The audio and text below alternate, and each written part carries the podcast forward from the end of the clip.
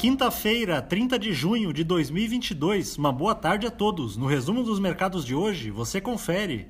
O Ibovespa terminou o dia em baixa de 1,08% aos 98.542 pontos, seguindo na mesma direção dos principais índices acionários internacionais, na medida em que aumentam as possibilidades de enfraquecimento da atividade econômica em vários países.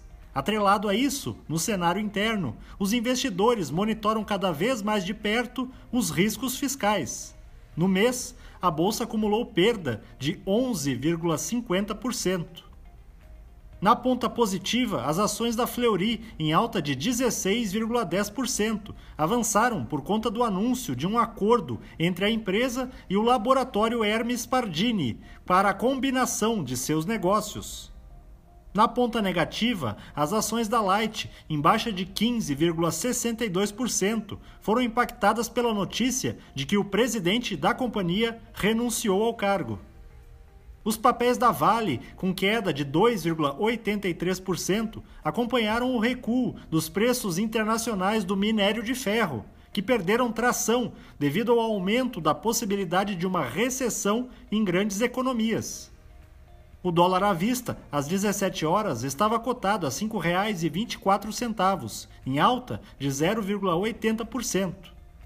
Já no exterior, as bolsas asiáticas fecharam majoritariamente em baixa, em meio a persistentes temores sobre a possibilidade de recessão nos Estados Unidos. Contudo, os mercados chineses foram impulsionados pelo resultado positivo dos índices de gerentes de compras, que mostraram tanto o setor industrial quanto o setor de serviços em expansão em junho, após três meses seguidos de contração. No Japão, o índice Nikkei caiu 1,54%. Na China, o índice Xangai Composto avançou 1,10%. Os mercados na Europa encerraram em baixa, na esteira das preocupações com o quadro de aperto monetário em diversos bancos centrais no continente. Hoje, a autoridade monetária da Suécia elevou sua taxa básica de juros em 0,5 ponto percentual para 0,75% ao ano. O índice Eurostock 600 teve perda de 1,50%. As bolsas americanas terminaram em baixa, apesar do núcleo do índice de preços de gastos com consumo, divulgado hoje, ter subido 0,3% em maio ante abril, abaixo da previsão do mercado, mostrando um alívio na escalada da inflação no país. O Dow Jones caiu 0,82%, o Nasdaq teve queda de 1,33% e o S&P 500 recuou 0,88%.